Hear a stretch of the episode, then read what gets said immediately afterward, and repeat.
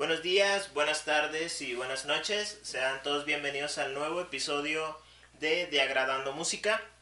Bueno, técnicamente este no va a ser un episodio dentro de el listado que tenemos que sale cada viernes, más bien esto es un episodio especial de algo que ya teníamos un chingo planeando.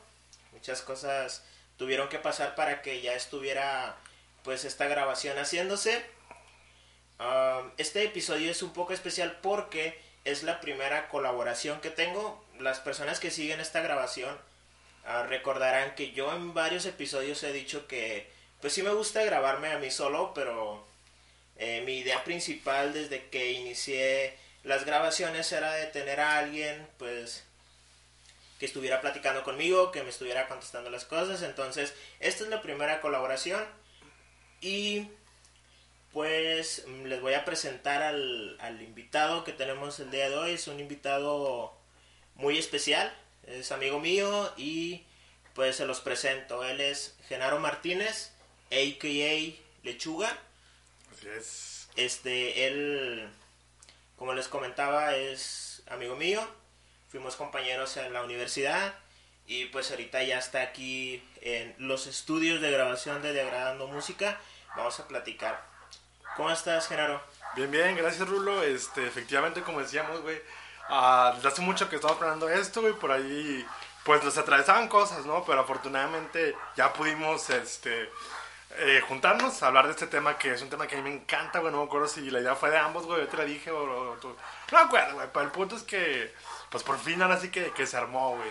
Ya sé. De hecho, eh, el, el tema salió, pues, creo que de los dos. Yo cuando pienso, pienso en, en, ti como el, como el creador de contenido que eres y pues el músico que también, bueno, eso ya lo vamos a comentar más adelante, pero cuando, cuando yo leo o cuando veo a, Genaro, yo lo primero que me, que me acuerdo es punk rock.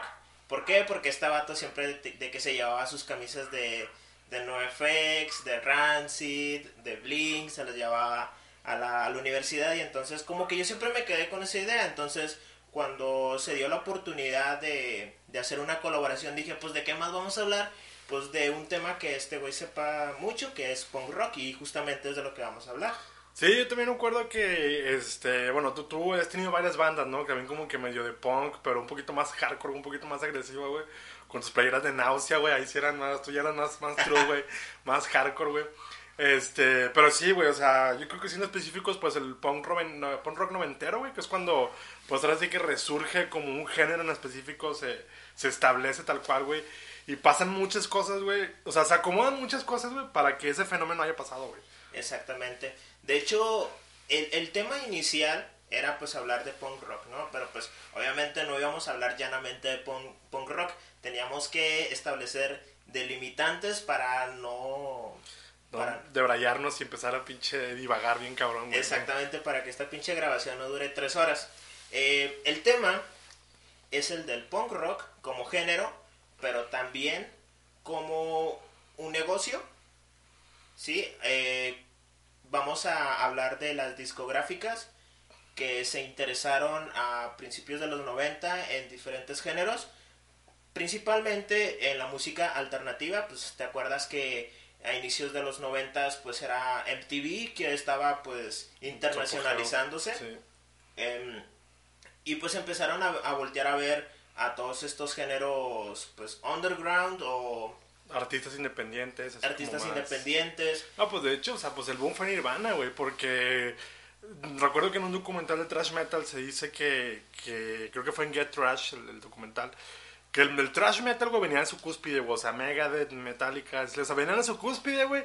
Llega Nirvana, güey, y a la verga todo, güey. O sea, haz de cuenta que fuimos al trash metal pudiendo llegar al mainstream. Se queda como género underground porque llega Nirvana, güey. Entonces, eh, vienen muchas bandas de, de, punk rock. Nirvana está, Kurt Cobain está muy influenciado por eso, güey. Y de hecho, digo, aunque sabemos que es grunge, hay muchas personas que catalogan a, Nirvana, güey, como una buena banda de, punk rock o dentro del, del, ambiente underground, ¿no?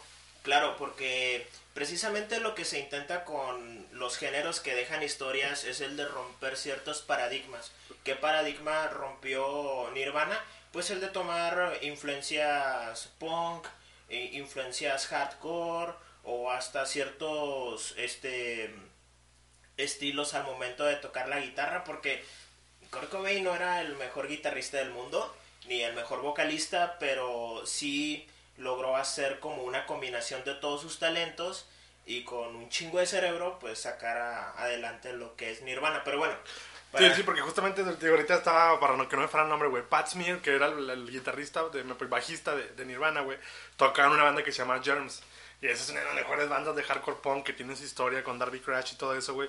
Entonces, pues digo, el mismo David Grohl, entonces, pues obviamente han influencias bastante cabronas, ¿verdad? Exactamente, y aparte, pues estas camisas, ¿no? Que, que siempre se ponía este Kurt Cobain. Eh, Daniel, Daniel, Johnston, güey, llegó al mainstream por la playera de Hi, how are you? Hi, how are you? Entonces... E, está, está bien interesante esa, esa relación de, de las camisas que luego se ponía este vato, pero bueno, igual ese podría ser tema de, de, otra conversación. Daniel, la historia de Daniel Johnston, güey. Ah, yo vi, yo vi que hablar de eso, güey.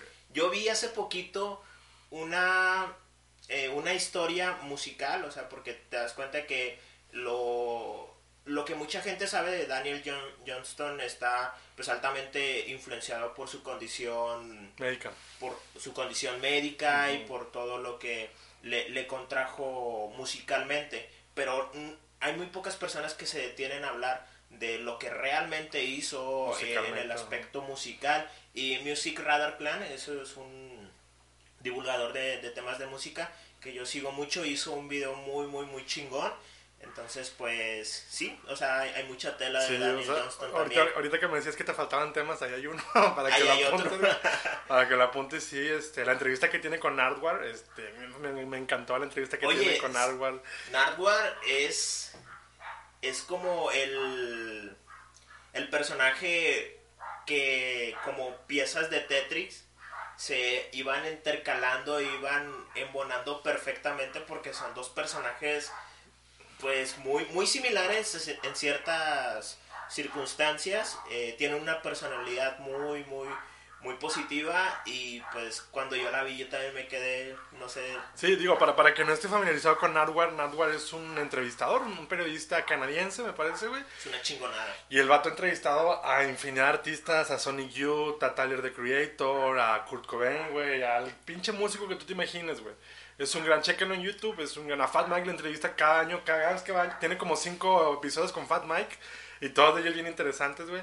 Este, pero fíjate, después ya estaba pensando, güey, esta duda te la dejo aquí, o sea, para, porque siento que si hablamos de esto, nos vamos a tardar un chingo, güey. A ver, a ver. Para ti, ¿quién ha entrevistado a gente más interesante, güey? ¿Nadwar o Claudio de Telegir, güey? Porque Claudio, güey, justamente hoy, güey, Claudio hoy subió una foto, güey, entrevistando a Black Sabbath, güey. Entonces. Hoy es el cumpleaños de. De Ozzy Osbourne. Bueno, cuando se graba este podcast. ok, bueno, sí. Pero, güey, Claudio también ha entrevistado un chingo de cosas, güey. Y aparte, Claudio también entrevista actores, güey, no solamente músicos. Bueno, creo que la cuestión con Claudio de Telehit es que él tiene un estilo completamente de, diferente de entrevistar. Lo que a ti te llama mucho la atención de Nardwar es su capacidad para investigar a los artistas. Y su creatividad. Y su creatividad, sí, obviamente. Yo me quedé bien clava una vez que entrevistó a, por ejemplo, dijiste a Tyler de Creator. Cuando le dice, oye, tu mamá es mitad canadiense, ¿verdad? Y le dijo, ah, sí. Oye, ¿cómo chingados sabes eso? Que le dice, nigga, are you with the feds? que le dice, estás con los federales. Sí. Y lo, y lo eh, tiene esta frase de, you are Tyler the Creator, we have to know. Porque dice, how do you know that? Ah, ok. Entonces. Dupli, es... ¿no? Que es lo que dice también. Ok, bueno, ya, ya. Perdón, perdón. Vamos a iniciar con el tema de las discográficas y el punk rock. Primero, para efectos prácticos y para que no nos perdamos en la conversación, hay que saber qué chingados es una discográfica. Como su palabra lo dice, una discográfica es llanamente una empresa que se dedica a vender discos o su negocio es el de los discos, de los discos de música, obviamente.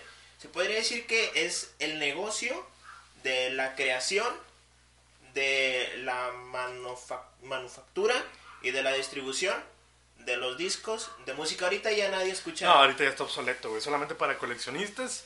El vinil vino de regreso, güey, pero el vinil es caro, güey. Entonces, en los 90, obviamente, todavía se utilizaba el formato vinil. Este, de hecho, creo que nunca se dejó de utilizar tal cual porque bueno, ahorita tienen como un reapogeo también, pero viene el CD, güey. Bueno, digo, aparte de otros formatos que nadie pela, güey, así como...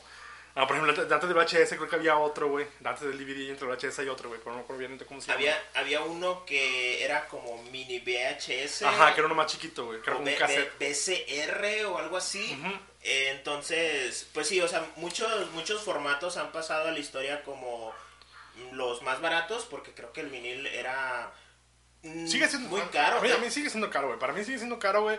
Este, yo creo que nuevo no hay no debajo de 500 pesos, güey, mexicanos. Eso es lo que, es. que estamos hablando de 25 dólares este, estadounidenses. Yo creo que no te encuentras uno nuevo, güey, o chido, ¿no? Porque te puedes encontrar uno de pinche el Buki, güey, y pues obviamente, pues digo, ¿quién, quién cuánta gente puede querer al Buki, verdad? Entonces, Pues, mm, pues mucha gente no. Pero bueno, el negocio de las discográficas ya no se especializa tanto en la creación de discos. Eh, vamos a remontarnos específicamente a finales de los 80s, Exactamente. a principios de los 90s, en donde, como ya lo había comentado, un MTV estaba dándole, pues por así decirlo, en la madre a todos estos creadores de música en los grandes estudios. De- pues es que de hecho no sé si, si VH1, este, eh, según yo sí, pero no sé, digo, corrígeme si sabes, es parte de la cadena de MTV, o sea, como que son socios o algo así, o sea, no eran competencia, güey, según yo, VH1 y MTV.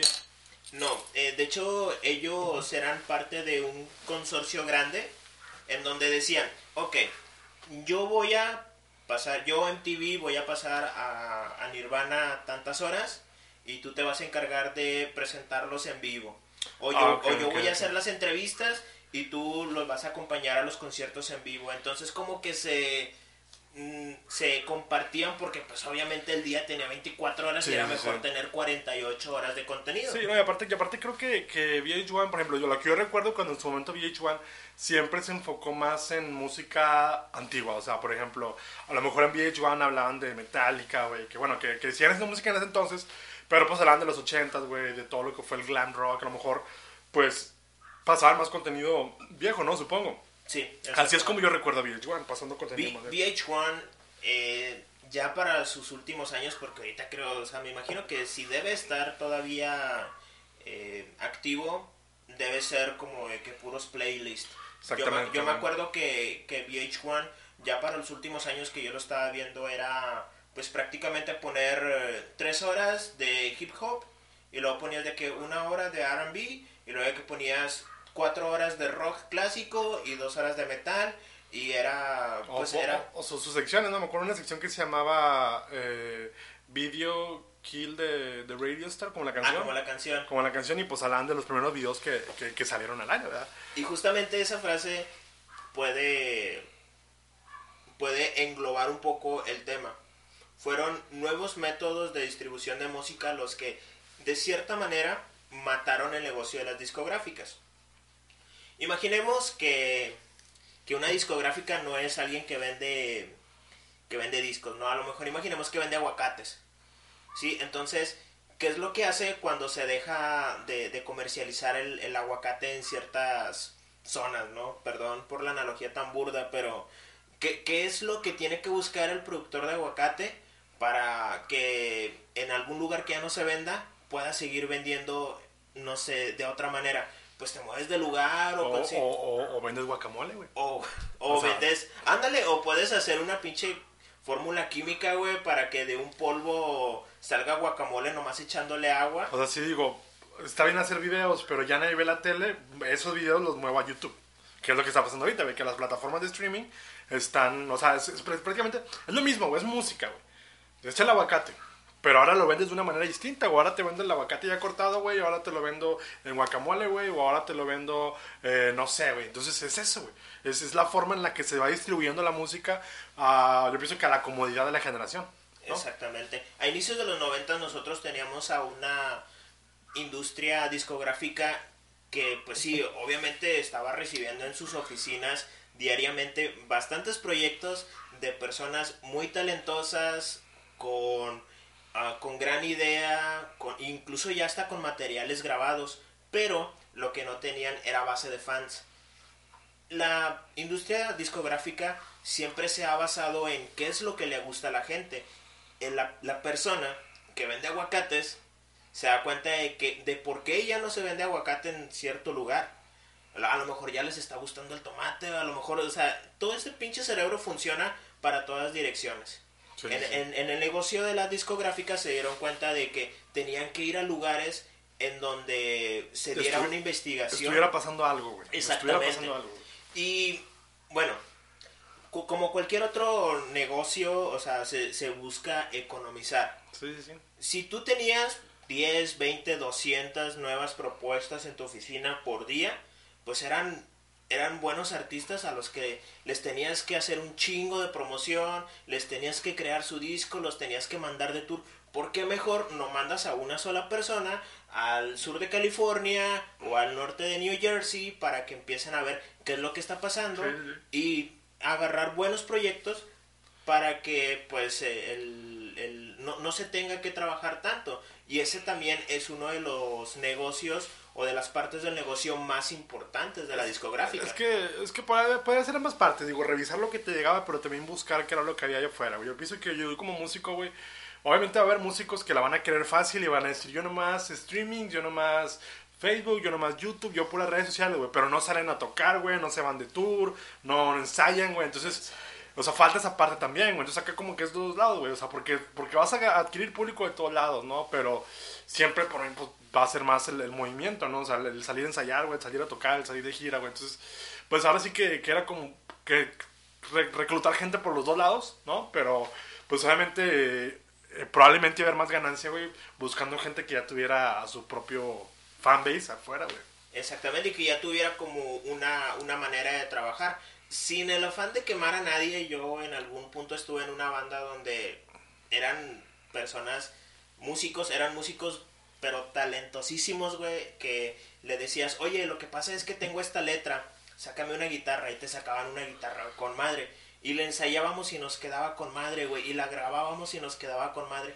Pero en el momento en que yo llegaba y le decía, oye, ¿sabes qué? El sábado vamos a tocar a quién sabe qué, a quién sabe qué lugar, decían que no. No les gustaba tocar en vivo, güey. Entonces le dije, güey, es que esta pinche chingadera, güey, es tan grande, güey, y es tan buena que necesitamos ir a, lugares para que la gente lo conozca. Y de un año y medio que estuve en esa banda, fuimos como a tres tocadas, güey, y fue así de que súper obligado. No, yo me, me tocó el caso contrario, güey. Pinche una racita, güey, que cada rato quería tocar, güey. Yo decía, sí, güey, pero vamos a grabar porque de nada sirve, güey, que estemos afuera, güey. Si no hay algo donde nos puedan buscar, donde nos puedan ver si las canciones no se quedan ahí, ¿verdad? Pero pues te digo, o sea, es, ambas cosas, güey, o sea, tanto las redes sociales como lo, lo, lo de esto como lo, lo otro, ¿no? Debe de haber una combinación. Sí, digo, ya volviendo al tema, eh, pues sí, específicamente, pues en ese entonces, este, las discográficas, pues bueno, encontraron formatos, el formato del video, el formato del CD, el formato de, del cassette, que también ahí hubo como una intersección leve, güey. Pero pues más que nada buscar nuevos sonidos, güey, nuevas cosas, güey.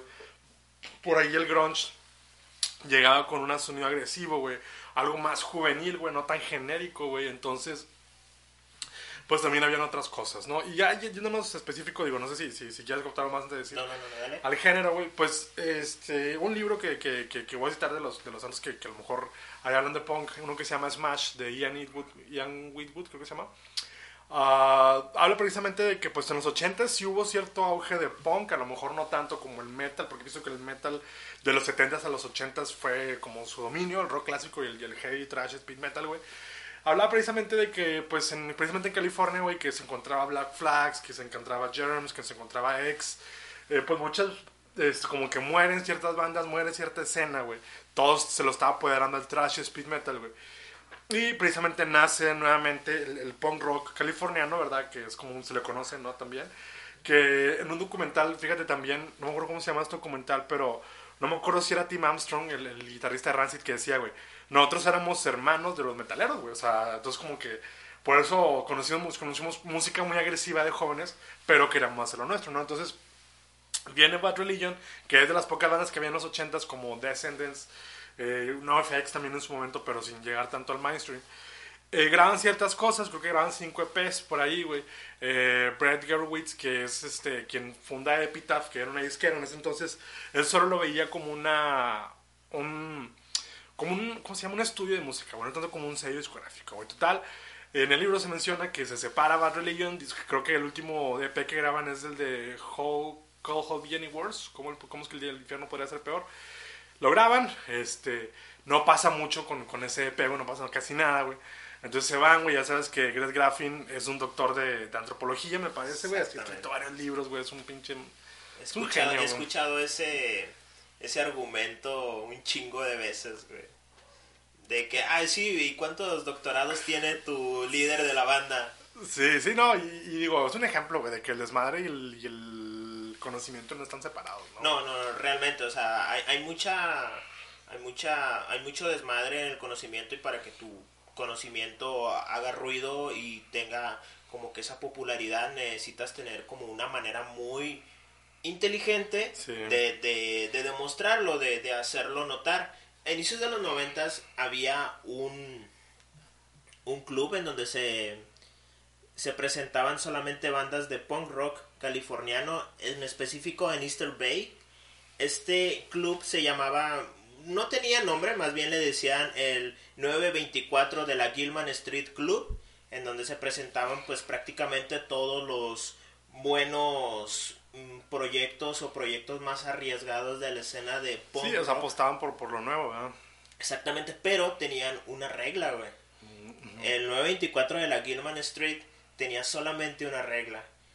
Las personas, las bandas y los proyectos que se presentaban ahí tenían que estar en el underground. ¿A qué me refiero? Ser música independiente que no estuviera sellado con ninguna de estas grandes discográficas porque Ajá. era como parte de la esencia del punk, ¿no? O sea, contestatario, antisistema, contracultural. Entonces, Ajá, sí, pero bueno, precisamente, este, te digo, hablando de la Bad Religion, esto, porque va, va- justamente va todo eso, güey. Este, pues Gas Graffin se va a la universidad, se separa Bad Religion. Un día llega una banda medio pesadona, güey, y este, el Brett los graba, güey. Eh, Brett los graba, güey, y le habla a estos vatos y le dice, güey, ¿sabes qué? Me dan ganas de volver a hacer música, güey, a hacer ruido, a hacer punk. Vamos a grabar un disco, güey. Dice, vamos a grabar un disco, güey, y si no jala, ya, chingue su madre, cada quien se va por su vida, güey. Bueno, güey. Ese disco, güey, se dice que es el primer disco del punk rock, que es el Suffer, ¿verdad? Es un discazo de Bad oh, no mames, está hermoso. Eso es de todo, todas las pinches canciones de ahí están con madre. No, no, es que es ese pinche discazo, güey, que de hecho el, li- libro, el libro que sacaron, Do, güey, do, You- do, do, ay, güey, Do What You Want, creo que es de la canción que viene ahí precisamente, güey. Entonces, No mames. ese disco les cambia la vida, güey, porque regresan, graban el Suffer y ahí renace el punk rock. Todos dicen, güey, que ese pinche disco fue el que trajo todo de vuelta. Fat Mike menciona, güey, que estaba de gira con NoFX, que NoFX, sus primeros discos, eran como muy hardcore punk, muy punk, muy genérico, güey. Entonces dice él que andaban de gira, güey, que está platicando con unas chavas que tienen una banda, una banda, pues que no por eso, digo, por eso no me acuerdo el nombre de la banda, güey. Entonces, este, que estaban en la camioneta. Y le dicen a Fat Mike, le dicen, mira, vamos a poner este disco, güey, de una banda que se llama Bad Religion, güey. El disco se llama Suffer, ¿no? Dice el vato que lo ponen, güey. Y que se acababa el disco, güey, y el vato lo volvió a poner y lo volvió a poner. Dice que toda la pinche noche, güey, estuvo escuchando el disco, güey. Porque dice el vato, me la vida, güey. Fue, un- fue un- la melodía, o sea, el combinar el hardcore del trash, del, del trash, perdón, del punk, con la melodía, güey. Con, con algo ritmoso, güey. Con algo que, que Bad Religion sigue haciendo y nadie como Bad Religion, güey. Es el punk melódico, güey. Eh, era este contraste tan chingón, güey, que mucha gente le gustaba, güey. Ya después NoFX Navan regraba el, el, el Drive, Rivet, que que es el disco muy chingón también. Y que el vato decía, es que quiero sonar como Bad Religion, pero al mismo tiempo no quiero sonar como Bad Religion, güey. No quiero que, que parezca una copia, güey. Pero de ahí es cuando todos empiezan a volver a tocar punk rock, exactamente, güey. Eh, justamente en el bar que mencionabas, era como que se vuelve a hacer esta escena otra vez. Y es cuando las disqueras voltean a ver para acá, güey. Ok. Mm, Bueno, ahorita ya, ya está bien, bien en claro por dónde te vas a ir tú. Te vas a ir por, por esta por esta, por esta cuestión más, eh, más orgánica de, de, de las personas que dentro de la escena buscaban el crecimiento. El tema es que aquí hay agentes de discográficas grandes que iban a la 924 Gilman Street a ver qué pedo. Y a principios de los noventas ven a una banda que se llama Green Day. El Green Day cambió el juego, güey. Green Day fue la que cambió el juego, güey, en ese aspecto, güey. ¿De, de qué manera cambió el juego? Green Day era una muy buena banda con una base de fans muy sólida, pero ellos sí tenían como una idea muy muy establecida de lo que querían ser. Se acerca un representante del cual no recuerdo el nombre de Reprise Records en el noven- en el 90, 91, porque Duki salió en el 92, ¿verdad? En el 94, güey. Ok, bueno, mm, creo que fue un año o un año y medio antes de que saliera Duki. Eh, van y les dicen, oye, ¿sabes qué? Lo que pasa es que yo creo que tú representas todo este movimiento y ahí está lo interesante, güey. No iban a firmar a todos, güey. Obviamente iban a firmar al mero bueno, al que representaba todo. Y entonces, ¿qué es lo que dice este Billy Joe? Dice, pues sí, está bien, no importa. el pianista. sí, el, que recogía todo al final, Billy Joe Armstrong. entonces, él dice, no, Simón, pues está bien, pues yo aquí tengo, ya tengo un disco. Eh, imagínate. No, porque creo que en ese entonces, no sé si tenían uno o dos, el Kerplunk.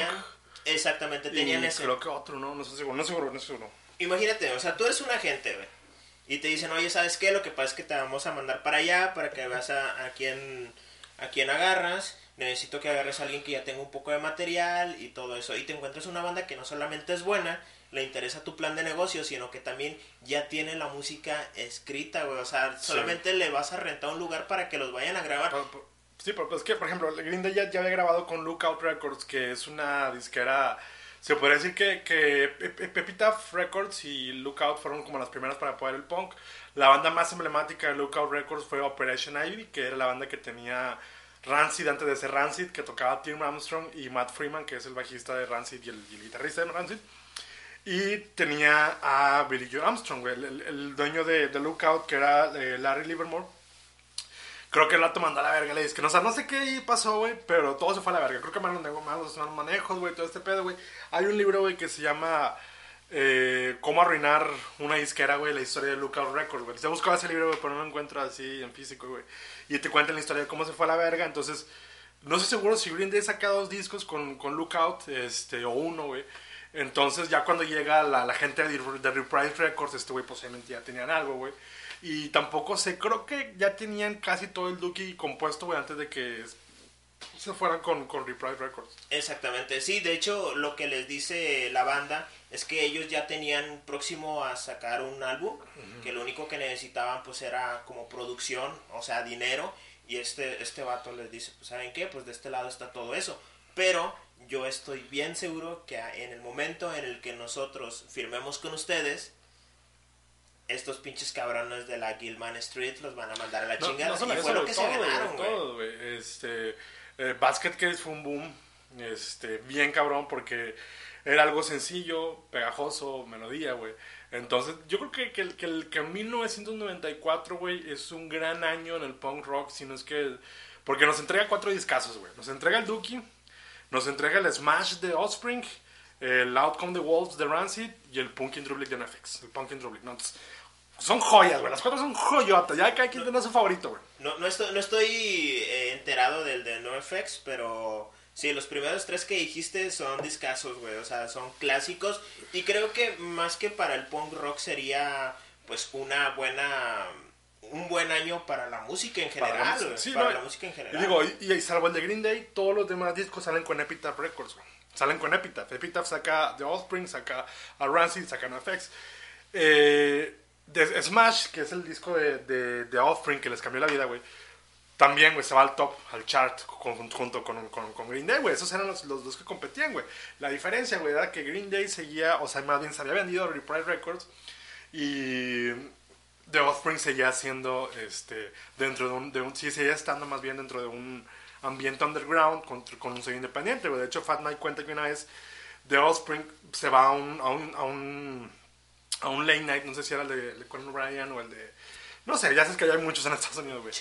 Van a un show, creo que era el Saturday Night Live, no me acuerdo, güey, van a uno, güey, eh, pero que The Offspring, había, o sea, como que ellos le habían sacado muchas vueltas para ir, porque decían, es que no nos sentimos este, buenos para tocar en un show así, o sea, nosotros somos de tocar, güey, no de tocar en un programa, güey.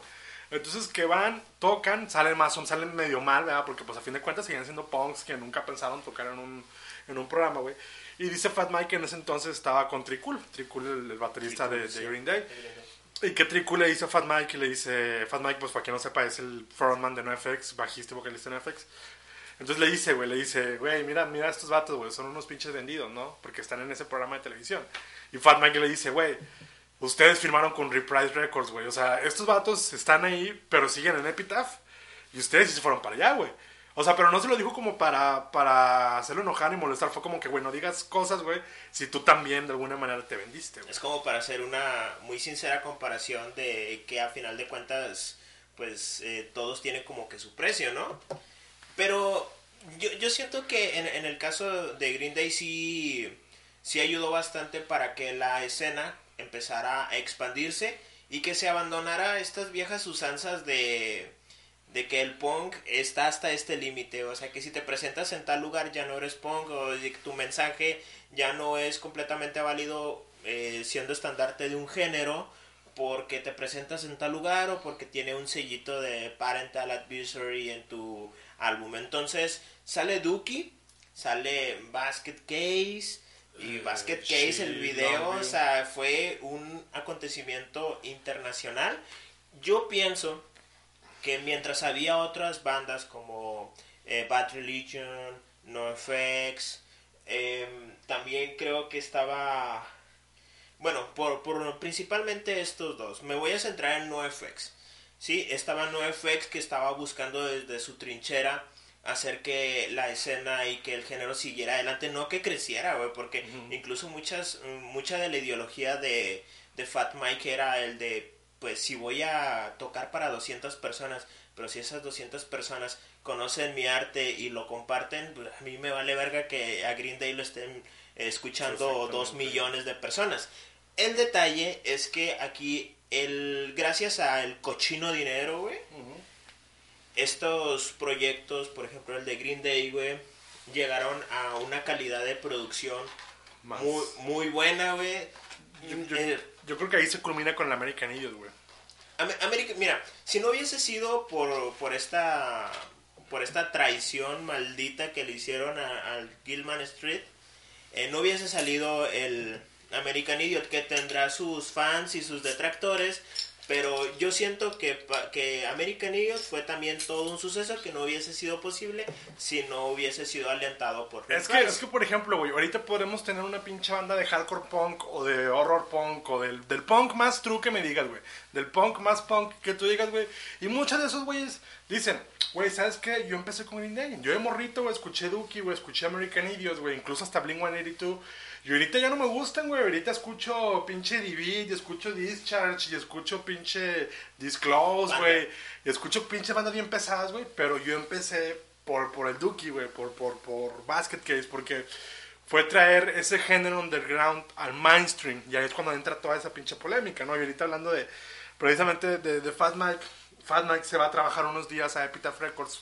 Él dice que, que fue como un mes, pero el pinche Brett dice que no, fueron como dos, tres días, dos, una, una semana, güey. Y dice, voy a sacar yo mi disquera, güey. Este, sacan un, un EP que se llama The Longest Line, que para mí es, está bien chingón, güey. Una de las canciones más difíciles que escuchan en FX. Y le, le, le pide dinero a su papá, güey. Creo que le pide como 300 dólares para sacar el disco, güey. Se vende como pan caliente, güey. Le saca las ganancias, güey. Le regresa el dinero a su papá. Y dice, güey, ¿sabes qué? Voy a hacer una disquera que ahí se crea Fat Records. That's right. Y que también, yo- bueno, yo ahorita creo que, que Fat Records es la mejor disquera de punk que hay actualmente, de hablando de punk rock. Creo que ya superó a Epitaph en ciertos aspectos. Este, más que nada cuestión de géneros, porque Epitaph creo que se fue por otro lado, güey. Pero también en ese entonces, güey, muchos, güey, empezaron a sacar este, sus propios sellos, ¿no? Por ejemplo, The Offspring sacó Nitro Records, Nitro Records. The Vandals sacó Kung Fu Records, güey. Incluso sacaron una película, güey, no sé qué tantas cosas, güey. Entonces, y también creció esa idea de, de hacer sellos independientes, apoyar la música independiente, güey, del do it yourself. No como los Sex Pistols, güey, que los Sex Pistols sí se vendieron, güey, también a una pinche discográfica bien mamalona, güey, ¿no? Pero también por eso llegaron al mainstream, güey. Ok, exactamente. Entonces, se podría decir que había dos caminos, ¿no? Había el camino fácil y había el camino de Fat Mike. La única crítica que yo le podría hacer a Fat Mike es que Fat Mike, en su intento de desinstitucionalizarse, se ha, se ha construido a sí mismo como una institución. ¿Qué es lo que pasa cuando te quieres inscribir en, en Fa- Fat, Re- Fat Records? La música le tiene que gustar a- Ah, y, y tiene que sonar similar Sí. o al menos en Eso esencia, a, a NoFX. Hace, hace poco escuché una entrevista donde le preguntaban qué tan influyente era su gusto para que una banda entrara, güey. Y dijo, pues es prácticamente el 90%, güey. O sea, Sí, si a mí no me gusta, no entran, güey. Exactamente, o sea, de que mira, viene estos güeyes, son el se llama Greta Van Fleet. Y, y lo, ay, güey, pues sí, tocan muy chido, pero a mí no me gusta, entonces se salen. Entonces creo que no es que sea contra, contradictorio ni que sea ajeno a lo que él piensa, sino que tan enraizado está en lo que él cree que su voz es regla, güey, su voz es pinche ley en Fat Records. Es lo que pasó con, creo que fue Real Big Fish, una banda de ska punk que fueron con, con Fat Mike, Fat Mike los mandó a la chingada, güey. después ya pegaron en el mainstream, por ahí sacaron una canción que no hablaba exactamente de Fat Mike, pero dice referencia de que Fat Mike los había mandado a la verga. En otra entrevista le preguntan, le dicen, güey, ¿qué tan cierto es que mandaste a la verga a Real Big Fish? Dice, sí, se los mandó a la verga porque mi regla es que tiene que ser punk rock, no ska punk. Este, dice, sí, la cagué y me arrepiento, güey. Dijo, sí, sí, fue un error dejar ir a, a Red ¿verdad? Exactamente. ¿Qué, uh, ¿qué, ¿Qué esfuerzo es más valioso para una banda? ¿Cuando se va por el camino del mainstream o lo, el esfuerzo de alguien que pica piedra desde el inicio, güey? Es que mira, güey, yo creo que ahí te van dos ejemplos bien claros y míralos dónde están ahora, güey. Blink 182 y Zoom 41, ¿no? Esos güeyes lo tuvieron todo, güey. Lo tuvieron todo a muy jóvenes, a muy temprana edad. ¿Cuántos flyers has visto, güey? Por ejemplo, puede haber un flyer de los 90, de los 80 de NoFX, de Bad Religion, de Rancid. Pero tú, ¿cuántos has visto de flyers de Blink 182 cuando era onda, güey? Yo no más he visto uno o dos, güey. De Zoom 41 nunca he visto uno. Nunca he visto un pinche flyer de cuando eran yo, yo no he visto flyers de Blink 182 no siendo telonero. Con eso te ah, digo, Blink a lo mejor en sus inicios se presentaba, pero ellos jamás se alimentaron orgánicamente de bandas grandes. Ellos fueron descubiertos y de un paso al otro se fueron hasta, hasta lo más alto. Entonces. Ajá, de, la noche a la mañana, güey. Exactamente. Entonces, yo creo que el esfuerzo esencialmente es el mismo. Porque necesitas mucho valor. Talento, ocupas talento, güey. Primeramente ocupas talento. Pero también necesitas mucho valor moral para sacrificar ciertas cosas. ¿Qué tanto vale para ti tu ideología? Tu integridad. Tu integridad como artista. Imagínate que tú de artista dices, no, ¿sabes qué, güey? Yo nunca me voy a vender. Pero esa es tu, tu regla, güey. Eh, y puede haber otra persona que diga, no, al chile, güey, yo voy a hacer todo lo posible, güey, para que me descubran, güey, y para que mi música llegue a... A las masas. Sí, exactamente. Y es... Mm, se podría decir que ni uno ni otro tiene más o menos mérito. Entonces, en el caso de, perdón que reincida tanto en Green Day, le abrió la puerta a Blink 182, a Sum 41, todas esas bandas. Construyó un género, güey. Construyó un género que es el happy punk. El pop punk. O el pop punk. Bueno, es que también muchos dicen que pop punk venía desde los Buzzcocks, desde los Ramones, güey, pero también siento que, que, esto fue ya comercializarlo demasiado, güey. No sé, porque es que bueno, mi, yo pongo el ejemplo de Primo y de Zoom 41, porque te digo, esos güeyes a muy temprana edad lo tuvieron todo, güey. ¿Y dónde están ahora, güey? O sea, Blink-182 mm, sé que no te va a llenar lo mismo que te puede llenar este no FX o Bad Religion, no, no sé, güey. A lo mejor le estoy hablando como muy denominado, güey. Zoom 41 mejoró musicalmente, güey. Ahora tocan más pesado, güey. Son más metaleros, güey. Pero nadie da un peso por ellos, o sea, nadie los va a ver, güey, no son headliners de nada, güey, no... O sea, son ahí para rellenar para decir, ah, bueno, yo te digo, siguen haciendo buena música, son 41. Ha mejorado su sonido, güey.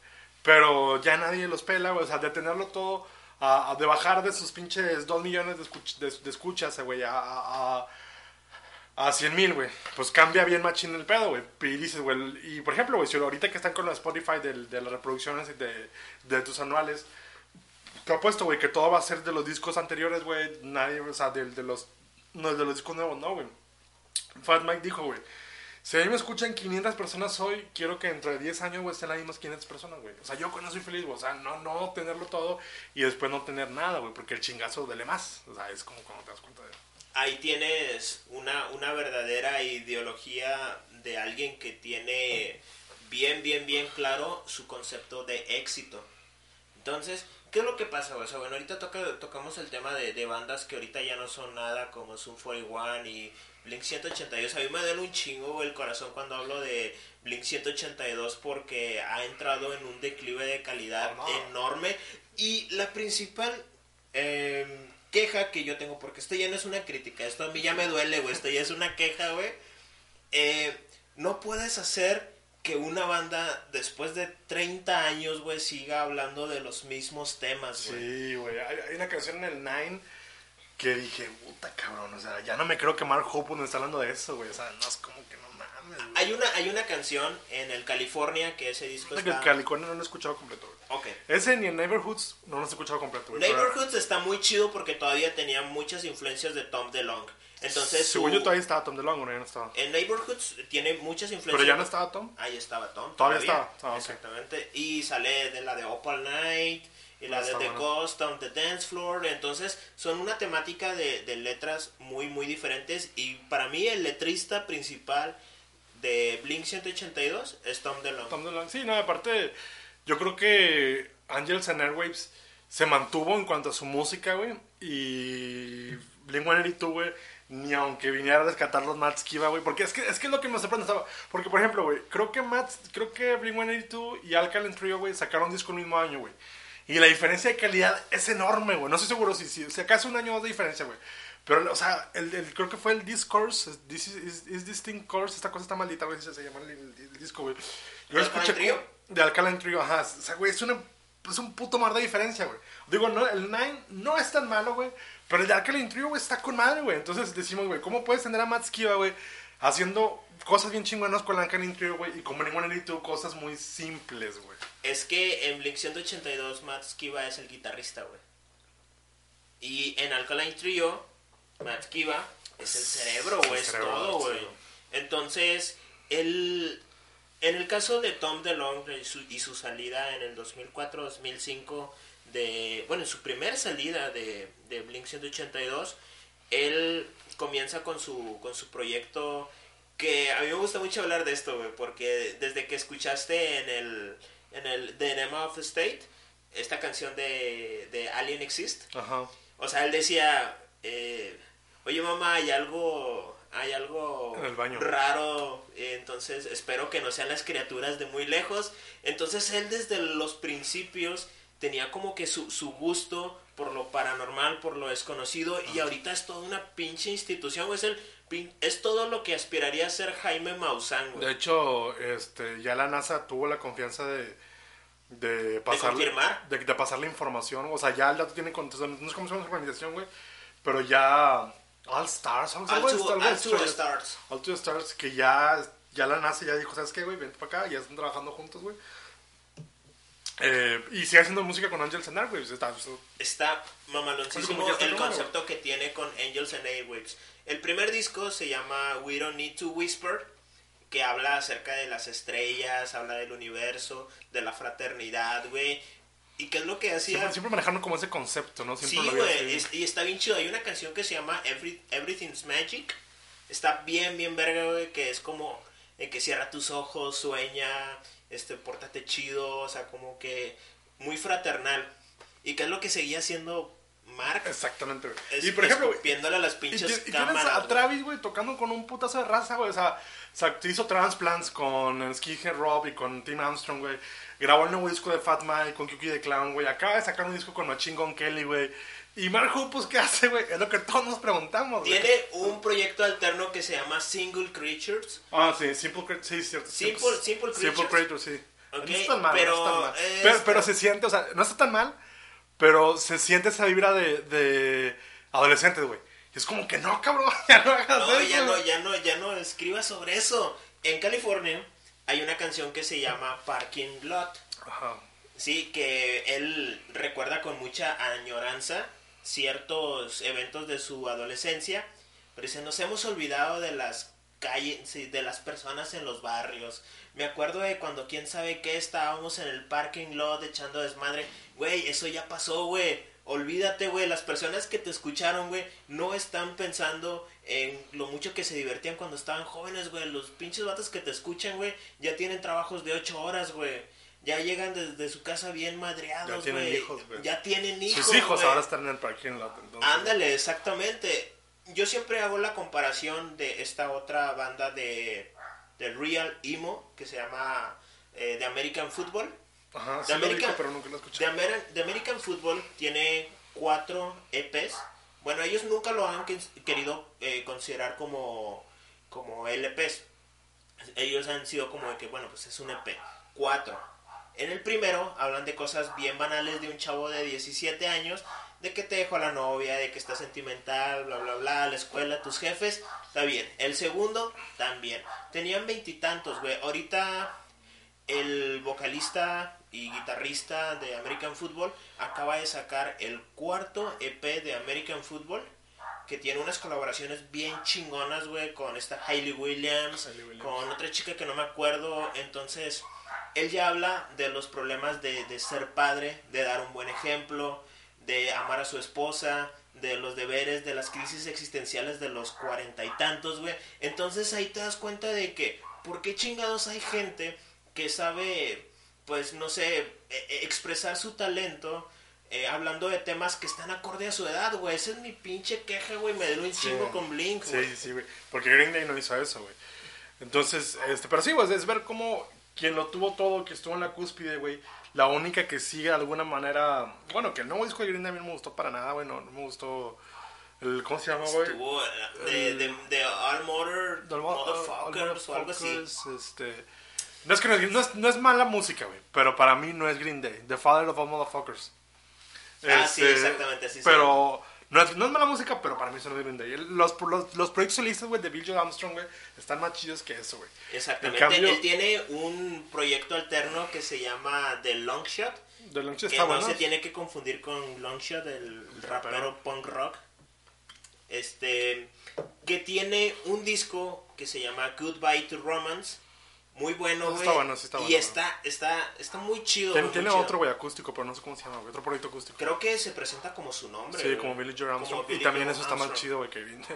Güey, es que volvemos a lo mismo, güey. O sea, quizás Green Day puede ser más que una banda, una marca, en donde es como el espacio para que el artista eh, siga hablando de los temas que sabe que la gente que escucha Green Day va a encontrar ahí, pero al mismo tiempo como que tienes tus cosas alternas y te sigues expandiendo. Sí, no, aparte, este.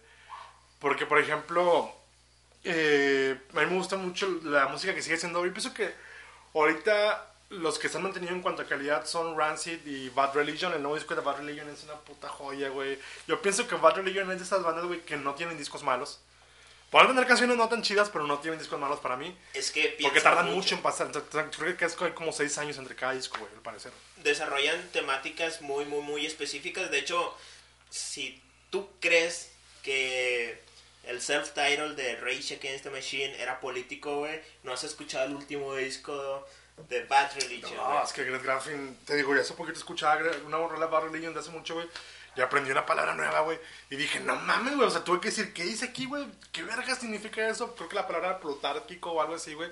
Que mi No. perra ya la había escuchado, güey. Pero fíjate, mm, de hecho la, la vez pasada estábamos platicando esto justamente y a mí me gusta mucho ver como los, los comentarios de, de YouTube en los videos, entonces como el disco está en YouTube, me pongo a ver las, los comentarios y dice, yo no entendí el disco, le tuve que pedir ayuda a mi papá, que es abogado, ejerciendo más de 40 años para que me explicara ciertos A conceptos. la verga, güey, no mames.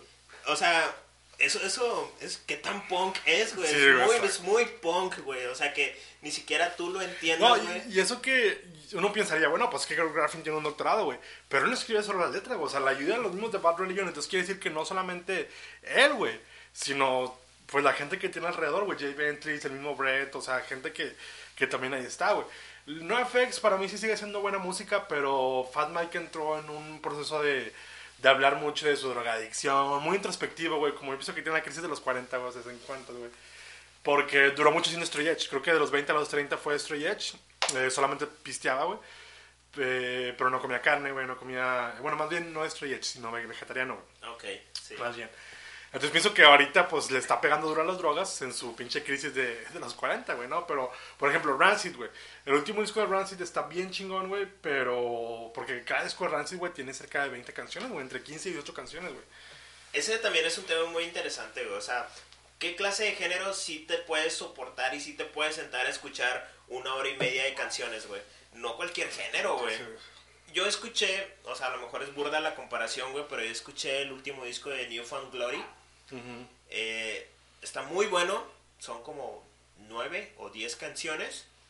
pero para la sexta, güey, ya es como de que, ay, No, güey. no, no, no, cover, es que creo que no Fan Glory sacó unos covers de Disney o no sé qué pedo, güey, no. Creo que fue antes. Fue antes, sí. Porque en el, en el nuevo, no me acuerdo porque tienen unos nombres acá medios extraños, es como la portada morada, que es como una, una fotografía de, de una rueda de la fortuna. Entonces, yo para la sexta canción decía, ay, güey, ya que se acabe, güey, no mames. Y duraba cuarenta y tantos minutos, güey. Cuando puedes eh, escuchar un disco de Rancid, güey, que te, te va del- desde la hora 15, hora Sí. 40, Yo, güey. Por ejemplo, hace poco yo escuché el último disco de Charles Gambino, que sacó creo que este año, güey, que también duró una hora, güey. Y tampoco no soporté una, digo, no es mi género, obviamente, ¿verdad? Digo, por mucho que respeto a Donald Glover, pero también no, no lo aguanté en la hora, güey.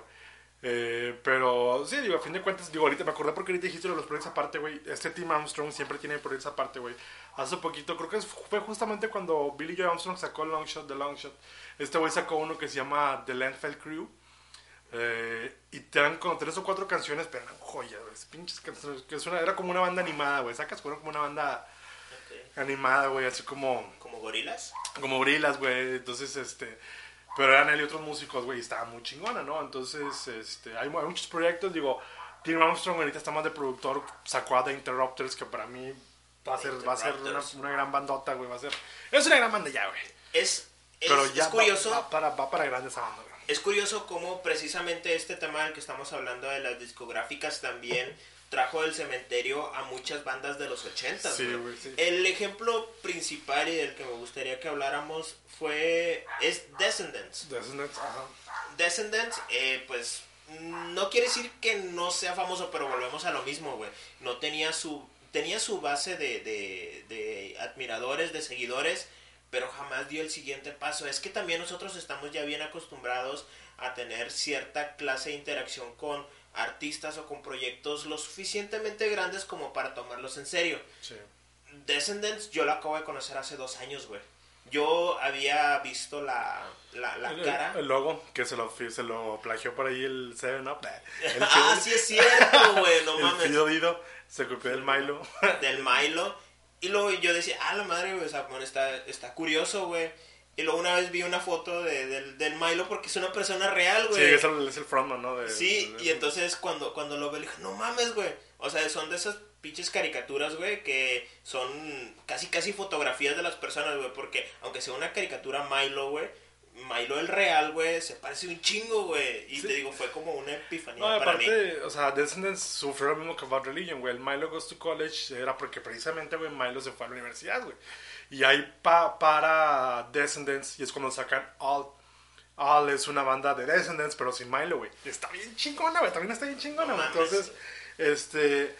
Pues está Descendants tal, pero sí es cierto, o sea, Descendants vuelve, güey, por ahí. No recuerdo, en los 90 no sé con quién grabaron o si no grabaron, güey. Pero después sacan un disco con Fat Records.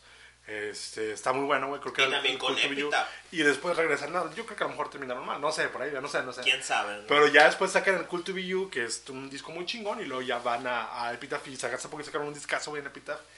Y está bien mamalón, güey. Está bien chingón. Entonces, este. Sí, por ahí. Pues Descendants, es como Bad Religion, güey, pues es ese ejemplo. Social Distortion, güey. Que incluso Social Distortion empezó en los 70, güey, así, güey.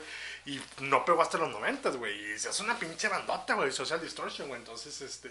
Son esas bandas que, que tú dices, ¿cómo pueden ser de los 80, güey? Porque pagaron hasta los 90, ¿Dónde estaba? ¿Dónde estaba The Descendants? ¿Dónde estaba Social Distortion? Pues estaba fuera del ojo empresarial, güey. Cuando ya se dieron cuenta de que realmente eso dejaba dinero y se podía reproducir con ganancias. Ah, mira, e- el punto central es de qué manera el concepto de la discográfica llegó a revolucionar o llegó a, de una u otra manera, incentivar a que más gente conociera mm, pues un género, una banda, un este estilo de música, si lo quieres llamar, porque no creo que el punk rock sea solamente un estilo. Es todo un género, güey. Hay muchas gentes que comparten ideologías unidas por el punk rock. Y, y a, ese, a ese fenómeno, cuando el punk rock llega al mainstream, eh, Greg Graffin, el vocalista de Bad Religion, le, le llama a ese fenómeno la democratización del punk rock, ¿no? La democratización del punk rock porque es ya es para todos, güey. Ya todos la conocen, ya todos tuvieron, ya todos tuvieron acceso al punk rock, ya cada quien decide si lo tomó o no. Entonces, este, sí, las discográficas van por ahí. Algo que, que se me pasó a decir de Fat Mike de, del dice, güey. Eh, NoFX, pues, tocaba, tocaba lo que sonaba Green Day, tocaba lo que era el mainstream. Eh, la primera, la primera, creo que, no sé si fue antes o después de Green Day, que la primera banda que se va, este, ya sea antes o después de Green Day, con una discográfica grande, güey, es Bad Religion, que se fue con Atlantic Records. Es algo muy cabrón porque, o sea, de estar en el sello, güey, de tu guitarrista, güey, te vas a otro sello independiente. Entonces, le dijeron al guitarrista de que, ¿sabes qué, Brett? Ya no vamos a poder estar en Epitaph. Este, Atlantic nos ofrece cosas chidas. Entendemos que es tu sello, ¿verdad? Pero pues acá hay mejores oportunidades. ¿Te quieres quedar en Bad Religion? Si o no, el otro dice, sí, güey, yo me quedo en Bad Religion, entiendo que son negocios, ¿verdad? Pero a los dos, tres meses se sale de Bad Religion, ¿verdad? Porque pues sí, sí le pegó que tu banda te dejara por algo más grande, ¿no? Dice Fat dice, a, mí, a nosotros nos hablan después de que le hablaran a Bad Religion, güey. Y nos dicen, güey, este, oye, güey, has logrado muchas cosas, has hecho muchas cosas muy chingonas, pero no es nada comparado, güey, a lo que te podemos ofrecer, güey, millones, estadios, la verga, güey. Entonces dice Fat Mike, a mí me molestaba mucho, güey, que lo poco o mucho que hubiera logrado, güey, estos vatos lo, lo mandaran a la verga, güey, que me dijeran que yo no era nadie, que yo no había sido nadie, güey. Entonces me molestaba, güey, que, que me dijeran eso, güey. Y pues los mandé a la verga, güey. Les dije, no, ¿sabes que no, güey? Dijo, fui muchas más de casi 100 reuniones, güey. Dice, vato, güey, ya llegó un punto en el que me burlaba de ellos, güey, ya no nos ponían atención, güey, porque me dolía que me trataran así, güey. VH1 les pidió que sacaran videos, güey. Los dijeron, no, nosotros nunca vamos a salir en VH1. Que fue lo que dicen en una canción, güey, en la canción de Dinosaurs Will Die, que dice, eh, las empresas como VH1 se van a acabar, como, como todas las disqueras, güey, se las van a comer. Porque ahorita, dice el vato, güey, hay gente haciendo álbumes malos con una canción chida, güey. Entonces, o sea, dice, güey, haz un disco que todo el disco sea chido, güey. Y eso pasa en el streaming services, güey. O sea, ya no se esfuerzan, güey, por hacer todo un álbum Sino simplemente, güey, ¿sabes qué, güey? Nomás tengo una canción, güey, le doy un chingo propaganda, después saco otra, después saco otra, güey. Pero a fin de cuentas, güey, cuando tengas un, un, tracklist o un playlist, solamente te van a conocer por una o dos canciones, ¿no? Es más fácil el One Hit Wonder ahora, güey. Entonces, cuando Fat Mike se da cuenta de todo eso, güey, eh, la, la, banda le, le dicen, no le dice, güey, le dice, güey, ¿estás seguro, güey, de, de, de, mandar a todas las disqueras a la verga? No sabemos si se nos va a presentar esta oportunidad. El otro dice, sí, güey, este, no lo vamos a aceptar. No, o sea, yo tengo la última palabra, güey. Les digo que no, nadie sabía, güey, si esa era la decisión correcta, güey. Eso, eso lo mencionan en el libro, güey. Dice, nadie sabía, güey, que era la decisión correcta, güey. Veíamos cómo todos crecían, güey. Menos nosotros. Dijo, pero ahora, güey, todos me piden chance para tocar en mis festivales, güey. Ahora, The Offspring, Bad Religion, Rancid, güey, todos esos güeyes tocan en los festivales que yo hago, güey, ¿no? Por ahí cuento una anécdota que, que dice, güey, la diferencia entre Bad Religion y nosotros es que era Bad Religion está en Atlantic Records. En una ocasión vamos a un festival, güey cerraba Bad Religion y antes de Bad Religion tocábamos nosotros, güey. La diferencia, güey, es que nosotros estábamos, nuestros, nuestros buses estaban enseguida, güey. Y nosotros podíamos hacer lo que queríamos, güey. Podíamos irnos a pistear al festival, a, entrevistas a la chingada, güey. Y Bad Religion no, podía salir del autobús porque la disquera no se lo permitía, güey. Esa es la diferencia, güey. Sí, ok, estos eran los headliners, güey. Pero nosotros tocábamos una hora antes, güey. Y nosotros éramos libres de hacer lo que queríamos, güey. Entonces, también las disqueras te limitaban y te, restringían ciertas cosas, ¿no? Claro, o sea, las disqueras, al ser eh, siempre el, previsoras del negocio te decían, oye, sabes que yo no te voy a ocupar, yo no te voy a ocupar para que salgas y, o me grabes o me salgas a cantar una o tocar una canción ebrio, drogado, cosas de esas, no es como que eran un poco más cuidadosos. ¿Qué es lo que hacía Fat Mike cuando las fortunas de la vida le daban oportunidades de presentarse en los medios tradicionales? ¿Qué es lo que pasó, güey, cuando fue con O'Brien, güey? Con Conan O'Brien, güey, sí. Eh, la, la cosa con, con Fat Mike es que él aprovechaba y se burlaba, como lo decías tú, de las oportunidades que luego le dieron a su banda. Cuando sale con Conan O'Brien, él tenía una... Como un movimiento que se llama el punk voter, el, el voto punk, era para que los chavos y los jóvenes se acercaran a las elecciones de 2000, del 2000, creo me parece, güey. Este, sí, 2000, 2004, 2004, 2012, 2016, sí, los de las elecciones del 2000. Pero él para que él sacó una propaganda para no votar contra Bush. Que, el que sacó dos volúmenes que se llamaban Rock Against Bush, que invitó a un chingo de bandas. Por ahí Billy Joe Armstrong, güey, Joan Jett y Fat Mike, no recuerdo quién más le siguieron el pedo, güey. Creo que Dave Grohl. Este, los que rechazaron la invitación fueron Blink-182, güey, y The Vandals. y ellos, y ellos, aunque estuvieran completamente de acuerdo, eran, era Griffin Studios, eh, Atlantic, que les decían, no, ¿sabes qué? Aunque tú quieras estar ahí, yo no te voy a dar a ti chance. y es la libertad que siempre tuvo Fat Mike. Sí, sí, cierto. Sí, probablemente sea por ahí vaya el camino, güey. Entonces, este, van con Conan O'Brien para presentar ese, o sea, el vato dijo, yo no voy a ir a ningún medio mainstream, solo es independiente, güey, pero van con Conan O'Brien para, para promocionar el Punk Butter, ¿verdad? Pero mira, de hecho es- ese video lo pueden buscar. Eh, no recuerdo cuál es el año, pero pueden poner NoFX Live in Conan O'Brien, Late Night.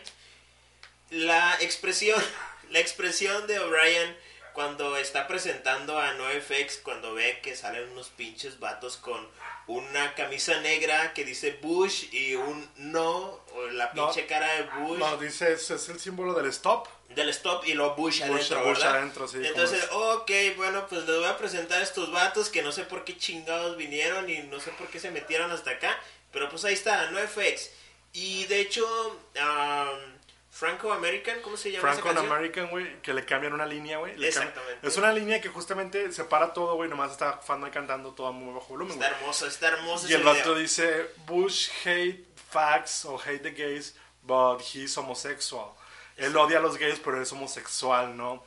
Y le creo que le cambia otra, otra antes también, güey. Entonces, está vipiado, güey. Ese pedo, si, si buscas el video de sí, YouTube, güey. está bip, porque se escucha donde dice eso, güey. Obviamente, cuando el vato cambia eso, güey, les dijeron de que jamás en tu perra vida te vuelves a parar aquí, güey.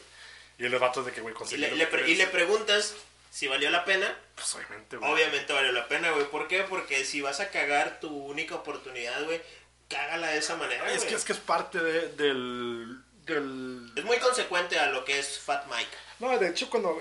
Porque en el libro habla del punk butter, güey. Dice el vato que. Dice, pues obviamente. No, ganó Bush. Dice el vato, ganó Bush. Pero yo. O sea, el punk butter. El punk butter modificó, creo que 10 o 15% de las elecciones, güey. Ese movimiento, güey. Entonces dice el vato que va con, creo que un vato que se llamaba Dennis Miller, que también era un late night o un morning show, a hablar de política, güey. Y que a Fat Mike le, le mandó un correo y le dice, no, es que una carta, no se le hiciera, güey. Voy a preguntarte sobre estos temas, güey. Mike obviamente los estudió, güey. Obviamente cuando fue, güey, no hablaron de nada de eso, güey. Entonces, Claro que no. Y como quiera, como quiera se, se defendió bastante bien, ¿no? Pero muchos dicen que el American Idiot fue un álbum conceptual por hablar de, de- de los problemas que vivía Estados Unidos, güey. Pero desde antes, NoFX con el War on Terrorism, este, pues ya había, ya había, o sea, güey, en la portada tiene una Bush, güey. En la portada viene Bush y en el disco, güey, si tú compras el disco, güey, viene un ensayo escrito por Fat Mike acerca de- del momento que estaba pasando en Estados Unidos, güey. Una crítica, o sea, sigue siendo también un álbum conceptual, ¿no? A que el American Idiot haya sido el mainstream, ok, chingón, todo eso, güey, pero pues no era nada nuevo. Te apuesto que más gente escuchó el uh, I Don't Sí. Wanna Be American Idiot Sí, sí, que el ensayo de on Fat Mike, que es triste hasta cierto punto, pero gracias a, a que hubo mucha eh, democratización del punk rock, pudimos verlo desde diferentes aspectos. Eh, Green Day en el American Idiot habla acerca de las familias de los, de los soldados que se van, como el papá de, de Billy Joe Armstrong, eh, de todo este rezago social que deja una Jesus guerra. of Suburbia, güey. Jesus of Suburbia para mí es una una eh, como una ópera güey de, de un género en, Opera rock, sí. como una ópera de, de- como lo que fue pinche eh, Queen. Night of, of the Opera en Queen pero con punk rock o con el punk Sí, porque está dividido en tres actos, güey. Es como toda una odisea, güey. Entonces, Exactamente, y crearon toda una historia. Obviamente, pues todo esto viene de la, de la, de la cabeza de los integrantes. Y pues lo que les ayudó bastante, pues a final de cuentas es el dinero, güey. Que, que lo utilizas como algo, como un vehículo de tu idea. Eh, a lo mejor te vendría bien hablar de cosas que no tuvieran algo que ver con, con a una crítica al capitalismo, porque pues es como dices, no, Fat Mike dice, eh, ¿por qué chingados estás tú criticando algo cuando te fuiste con una pinche sí, multinacional? sí, sí. El caso que del cual yo iba a hablar es de los problemas que luego vienen eclipsados en el, en el mensaje de ciertas bandas. Por ejemplo, volvemos a caer en Fat Mike porque Fat Mike es como que este hombre, eh, este hombre polémica, güey. Sí, porque El último- también la ha cagado, güey. El último es sí y a eso y a eso es a lo que a lo que quiero llegar. Eh, Fat Mike hace una broma en un festival acerca de Con rock bowling, ajá. exactamente y no se disculpa. Hasta el siguiente. Hasta el siguiente, ya cuando se dieron cuenta que la cagaron. Va a tocar en Las Vegas, donde fue el tiroteo del fan de country. Que es este, no me acuerdo, no lo tengo bien identificado, que un francotirador se pone A en disparar, un hotel, ¿verdad? disparar, se, se empieza a disparar hacia el... Bueno, entonces, Ah, no estos güeyes tocan ahí y to- te empiezan a tocar una canción que se llama ah, Blasphemy o Beat- Beat- Beatings of Crime o algo así, güey. Eh, y ta- termina de tocarla, güey, dice, ay, güey, acabamos de tocar una canción de musulmanes y nadie nos disparó, ¿no? Entonces Eric Melvin, güey, el guitarrista, güey, dice, güey, bueno, al menos fueron fans de country y no fans de punk rock. Eso. Entonces, desde ahí los empezaron a buchear, güey. Eso. El festival era de ellos, güey. Los banearon a la verga del festival, güey. Fat Mike tenía otro que sí que era el Camp Rock, el, el Anarchy Camp, como la canción de ellos, que iban a tocar un chingo de bandas, güey. Obviamente, Fat Mike, ¿sabes qué, güey? Vamos a salir, güey, porque si no nadie va a ir. Eh, duraron un año, güey, sin tocar en Estados Unidos. Tuvieron que irse a Europa, güey. Lo, lo, lo banearon también del Warp Tour, ¿verdad? Si es que el Warp, es que el Warp Tour, lo que, te- lo que pasa con Warp Tour es que dicen, ya es el último Warp Tour. Y luego se esperan unos güey, y le sale otro. Entonces ya no sé decirte qué pasa con Warp Tour. Pero sí, sí, o sea... eh, Los banearon un año de Estados Unidos, güey. Pero pues al final de cuentas, mira, yo siempre he tenido como que la idea de que la polémica, la fama es fama. Que la fama eh, buena y la fama mala funciona de la misma manera. Es publicidad, ¿no? ¿no? No existe la mala publicidad, como dicen. Ah, exactamente, o sea, no existen los buenos ejemplos ni los malos ejemplos, solamente existen los ejemplos. Entonces, eh, sí, de, de muchas maneras ha influido la eh, institucionalización de ciertos géneros. Aquí tocamos algunos temas tanto en pro como en contra. Sí, sí, sí. Pero la escuela que nos deja este tema es la de hazlo tú mismo. El- nada como el do it yourself. Porque a fin de cuentas, para mí, fue lo que sobrevivió, güey. O sea, Epitaph, Epitaph llegó a un punto, güey, en el que dejaron de tocar, de, de firmar bandas punks y empezaron a firmar eh, Asking Alexandria, güey, Bring Me the Horizon, güey, Attack Attack. Empezaron a firmar esas bandas, güey. Claro, sí. Y es- las pasas escuchaban un podcast de un vato que decía así, güey, ya no, ya no, ya no, ya no firman punk. Pero los vatos en su principio, güey, en el, en su- en el principio, güey, firmaron el género más extremo que había, güey. Y ahora, güey, firman el género más extremo que hay, entre comillas, o sea, el género más radical que hay. Sí, sabemos, sí, sí. sabemos que hay otras cosas, ¿no? Pero es como que a fin de cuentas siguen apostando por sonidos y ruidos distintos, güey. Y digo, digo, y el metalcore y el emo y todo eso, güey, fue, un- fue un fenómeno también, güey. Y Epitaph, ahorita pues sigue teniendo esas bandas, güey. Creo que tiene a Black Blade Brides, no sé cómo se llaman, Black Blade Brides. Este, y eh, a, The Interrupters, ¿no? Aparte, bueno, bueno, The Interrupters está con Hellcat Records, que es esta disquera de Tim Armstrong. Este, pero pues persisten, güey. Fat Records sigue sacando videos, güey, sigue sacando cosas, güey, persisten. Eh, Fat Mike dijo que en una entrevista le preguntaron, güey, ¿firmarías a Blink-182 si fueran a pedirte chance, güey? Le dice, sí, güey, porque soy amigo de Travis y porque soy amigo de Matt Skiba, güey. ¿De quién, ¿De quién no es amigo Travis? De Travis, güey. Travis, Travis para mí siempre me fue como el, el hijo de padres divorciados, ¿no? Eh, Tommy. Que a todo le cae con madre, que Sí, no o, sea que, o sea que, oye, vente, vamos a hacer Boxcar Racers. Ok, vamos. Sí. Lo, ok, vente, vamos a hacer Plus 44. Ok, ahí voy. O vente, este, vamos a. Transplants, Güey, Transplants. Eh, ante más que ante más que es el proyecto de todos los que tiene los integrantes de, de Mars Volta.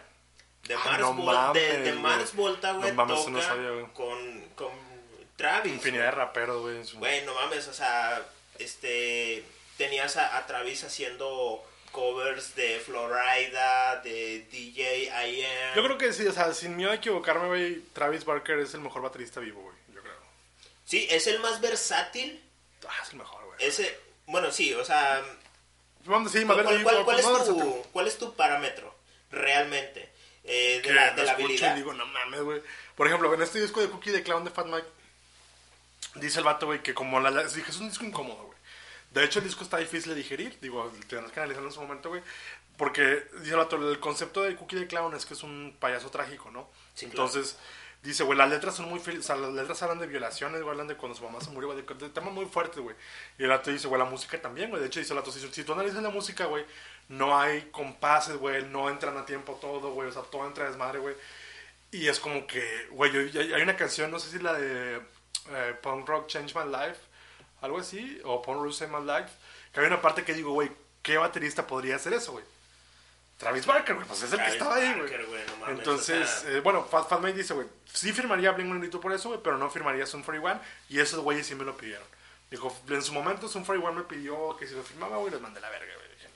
Imagínate, güey, cómo sonaría un, un disco de Blink 182 firmado en Fat Records. Me gustaría más cómo escucharía Sun 41 porque siento que Blink-182 no cambiaría Sun, mucho. Güey. 41 Pero Sun sacó 41 unos covers de Metallica hace poquito. Es que tengo que son, son metalero, güey. De hecho, el género está cambiando. O sea, siguen tocando muy metal. Es el morenito este, ¿no? El que, Pues Sato volvió. ese ese güey sal- se salió de Sun 41. Sacaron dos, tres discos igual de buenos y ese güey volvió. Ahora son tres guitarristas. Pero el vocalista que es este güey, Derek. Derek. Ay, güey. Pues el- Del Derrick, sí, ¿no? el Derrick. Este, de vez en cuando toca la guitarra, güey. A veces toca el piano, pero sí son tres guitarristas ahora, güey. Y Canta muy bien. Canta muy bien. El vato es- tiene el piano, güey. El piano lo toca con madre. O sea, que te digo, 41 siguen haciendo cosas chidas, güey, pero nadie los pela. El Team Voices, güey, pues es que pues, también quemaron mucho, ¿no? O sea, no, no creo que, que les haya funcionado el hablar de, de nuevos temas y cambiar su sonido por lo mismo. Pero pues me imagino que las personas que les gusta Sun 41 lo tienen en lo más alto, güey. Sí, sí, sí, güey. Sí, digo, yo sí lo estoy escuchando porque sí, me gusta mucho, güey. Pero pues en conclusión, este, hay gente que todo el tiempo te va a decir que el punk está muerto, güey. Ah, el punk está muerto desde que, ah, el punk está muerto desde que Sex Pistols, desde que los Ramones, desde que el Green Day, desde que el y todo, siempre te van a decir que el punk está muerto, güey. Si una persona a ti te dice que algún género está muerto es porque está muerto para esa persona. Que él se decepcionó del género. Sí, exactamente. O sea, que, que, que te dijeron, que te vendieron algo y no te gustó. Yo, todas las personas que dicen que el rock está muerto, yo no creo, güey. Yo no creo que ningún género muera completamente. O sea, como que lo que sí puedo asegurarte es que hay géneros que vuelven al underground. Ya, exacto, que fue con lo que pasó con el punk rock. Digo, a fin de cuentas sí es cierto, güey. Si no hubiera llegado Green Day, Blink-182, The Offspring al mainstream, muchos a lo mejor nunca hubiéramos conocido el género. Yo, yo, yo la primera banda que escuché fue Tiger Army y Bad Religion. Pero, pues bueno, era un fenómeno Green Day cuando yo era chiquito, güey. Este era un fenómeno Blink-182. Pero, pues a fin de cuentas, digo, está, es, es lo como tú decías, güey. ¿Qué utilidad le quieres dar a tu banda, güey? Si quieres llegar al, al, al mainstream, güey, al ojo público, o si te quieres mantener underground. Que ahorita, ahorita el rock no creo que llegue al, under, al, al mainstream, sinceramente, güey. Ahorita está siendo nominado por el, por el trap, el rap, El el, trap, el pop. el hip hop, todo eso, ¿no? Es muy difícil, güey. Ni grita Van Fleet, que es una pinche bandota, güey. Pero, pero, pues, siguen habiendo bandas que pueden, o sea, tú, si tú quieres ser músico, o sea, date cuenta de esto, güey. No vas a ser nunca multimillonario famoso así chingón, pero puedes vivir de tu música como hay bandas que se van de gira, güey, todo eso, güey. Pero también define tus ideales, ¿no? Sí, eso es lo, eso es lo más, lo más importante, güey. Creo que con eso nos podríamos quedar, güey. O sea, realmente, si tu ideal desde el principio es quiero estar cazando cualquier opción, y si te llega y lo haces, no estás siendo infiel a, a lo que crees. Si tú dices, sabes que yo toda mi vida quiero ser underground, quiero seguir ciertos ideales, síguelos, no hay pedo, nadie te va a decir nada, nadie te va a recriminar por seguir tus O ideales, sea, solamente trata de tomar las mejores decisiones que son para tu banda en base al objetivo que quieres lograr. Exactamente, y es un muy buen ejemplo lo que tenemos aquí en el punk rock, porque tanto hay muy buenos ejemplos de los que decidieron irse al lado cochino capitalista para las otras personas, eh, bandas y proyectos que decidieron ir a, no sé, el do it yourself, al juntar todo el dinero. Ahora, güey. por ejemplo, güey, eh, ¿cuántas, ¿cuántas bandas que decían, hombre, yo sabes que yo soy a Green Day, se vendió, nada, pasa la chingada y me quedé con NoFX. Entonces, saca, o sea, de que dijeron, ya no voy a seguir a Green Day por venderse, entonces me quedo con los que siguen siendo under y ahora sigo a NoFX, o sigo a Bad Religion, o sigo a Rancid. Entonces también, pues como el Gilman, güey, que, que pierde, que después Green Day vuelve, güey. Ah, sí, Rompe su volvió, regla. volvió a, a Gilman Street. Eh, pero, pues, aquella persona que, que, que limita su, su visión como consumidor de música, ya no lo estamos hablando tanto como de, de, de quien crea, Eh, estamos hablando de quien consume. Si, si limitas tu panorama, te puedes perder de muchas cosas, güey. Sí, eso sí. Entonces, Ah, Pero obviamente, pues digo, yo, yo sí soy bien claro, güey. Yo digo, a mí me gustan todos los géneros derivados del rock, que es el punk, el trash, el speed, el metal. Pero pues digo, siempre trato de escuchar lo mejor. Este, quiero finalizar con una anécdota, güey. Ver, Que, dale, que- dale, que dale. para mí es la mejor anécdota, güey. Y a todos los las que se las cuento, güey, se quedan como que, ¿qué? Esta anécdota de- del libro de, de, de NoFX, del hepatitis Batum y otras historias, en other stories. Pues bueno, güey, NoFX se va a tocar a, a Nueva York o a California, no me acuerdo dónde, pero estaban de gira, güey. Eh, fíjate que en el libro, güey, Eric Eric, este, ay, güey, bueno, Smelly, que es el, el baterista, güey. Sí. Es el que tiene más páginas en todo el libro, güey. Es él, luego Fat Mike, y luego el jefe y Eric Melvin están empatados, güey. Porque Sato tuvo una vida muy trágica, fue muy drogadicto, fue un junkie, la verga, güey. Por eso tiene un chingo. Y está muy bonita su historia, ¿no? El otro cuenta que en una ocasión, güey, van a tocar de gira, güey, no sé qué ciudad, güey. Creo que Nueva York, según recuerdo yo, pero no estoy seguro. Eh, se- el otro dice, güey, vamos a terminar de tocar, güey, y dice, vamos a robarnos una van para ir a comprar drogas, güey. Se roban la van, güey, y había un morrillo adentro, güey. Y el vato de que, ¿qué? No, no, yo vine, al, yo vine al show de punk, que no sé qué. No, cállate la verga, güey. Empiezan a golpear, güey. Cállate la verga, güey. No, pues, ¿qué hacemos con el morro, güey? Porque era el, el Eric, Eric Sandin, junto con otro vato, güey. Y dice, güey, pues, ¿qué hacemos, güey? No, pues, tíralo a la verga de la camioneta, güey. No, pues, lo tiraron ahí, güey. Ya se fueron, güey, comprar drogas. Ya regresaron y aventaron la camioneta también. Y se pasan los años, güey. Y un día, en una efectiva a tocar en un festival, güey. Y llega un morro con su guitarrita, güey. Y me dice, oye, güey, pues, te voy a ser sincero, güey, ¿verdad? Este, eh, pues, te- tenía miedo de tocar con ustedes, este, porque, pues, hace mucho, ¿verdad? Yo era ese morro que estaba en la van, en la chingada, güey. Y le dice, ah, no mames, no, pues, perdón, ya no soy esa misma persona porque la tía dejó las drogas a muy pronta edad, qué bueno, güey. Y el otro le dice, no, pues, perdón, güey, perdón, este, perdón. no. Dijo, no, sí, yo era ese morro, güey. Pero hoy voy a tocar con usted, güey, los voy a abrir a usted, güey. Le dice, ah, güey, ¿cómo se llama tu banda, güey? Ah, mi banda se llama Green Day, güey. Y era Billy Joe Armstrong, güey. No, no es cierto. Ese joven es Albert Einstein. Albert. Einstein. Güey, No. qué pedo, güey. Era. No mames, güey. Es una Era pinche historia de la Rosa de Guadalupe, Sí. güey. No mames, güey. Qué manera de cerrar esta. Esta primera colaboración. Muchas Eh, gracias, Rulo, por invitarme, güey. Me la pasé de lujo, me la pasé genial. Muy chido, güey, el, el- el tema que tienes, este, el, el concepto que manejas, güey. Este, siento que le puedes exprimir mucho, güey. Ves de una manera distinta la música, güey. Y pues qué chido, güey, que sigas así, güey. La noche apenas va empezando. Eh, pues obviamente no vamos a grabar nada de lo que. De lo que sigue. Eh, vamos a hacer una carnita asada. Así es. Vamos a seguir echando Chévere. relajo. Tenemos Vamos a invernos. Vamos a ponernos al día, güey. Vamos a ponernos al día, güey, porque hay mucha farándula, güey, que tenemos que Desglosar. que, que desglosar. Entonces, pues le agradezco una vez más a, a Genaro que haya tomado la decisión de venir a este espacio de Degradando Música. Eh, yo sé que esto está eh, salvajemente desorganizado, pero pues es precisamente lo que quiero, güey. O sea, que conozcan también esta forma de interactuar en donde hay mucho conocimiento, güey, porque pues la neta, si me escucharon a mí muy poquito en esta grabación es precisamente porque eso es lo que quería, güey, invitar a personas que supieran un chingo, que supieran hablar Algo, algo. las cosas. Güey, para mí tú sabes un chingo de punk rock, Digo, lo que, lo, que- lo que le gusta, pues cada quien se... Exactamente, o sea, que venga y que hable, entonces, pues igual si existe, pues hay una persona al cual esté escuchando y que me conozca, me puede mandar un mensaje, podemos armar, pues también una, una grabación, una colaboración y nos podemos hablar de lo que sea, ¿no? Entonces, pues les agradezco que sigan este espacio, muchas gracias por escuchar, ya saben que nos pueden eh, seguir en las redes sociales de Facebook, de Instagram, que se siguen actualizando constantemente. En las plataformas en las que nos pueden escuchar es Evox, Spotify y Google Podcast. Por mi parte esto es todo. Mi nombre es Miope. Eh, Genaro, gracias, gracias por todo. Por ahí nosotros también tenemos un podcast que es a propósito de, donde junto con un amigo que estudia psicología, que estudió psicología también, Pato, analizamos cul- pe- películas, series, cómics o hablamos de experimentos de psicología. A veces tenemos invitados, Rulo, entonces esperemos que te puedas dar la vuelta para allá próximamente. A ver si en estos días, este, eh, pues bueno, también hay con Excesos, que mi banda de trash speed metal y un proyecto solista que pues ya ya conocerán a detalle más pronto. Muchas gracias, Rulo. Sigan escuchando este podcast y todo lo que contiene. Y pues por mi parte también sería todo. Eh, pues gracias a los que tomaron el tiempo. Muchas gracias. Hasta luego. Bye. Que pasen una excelente semana. Hasta luego.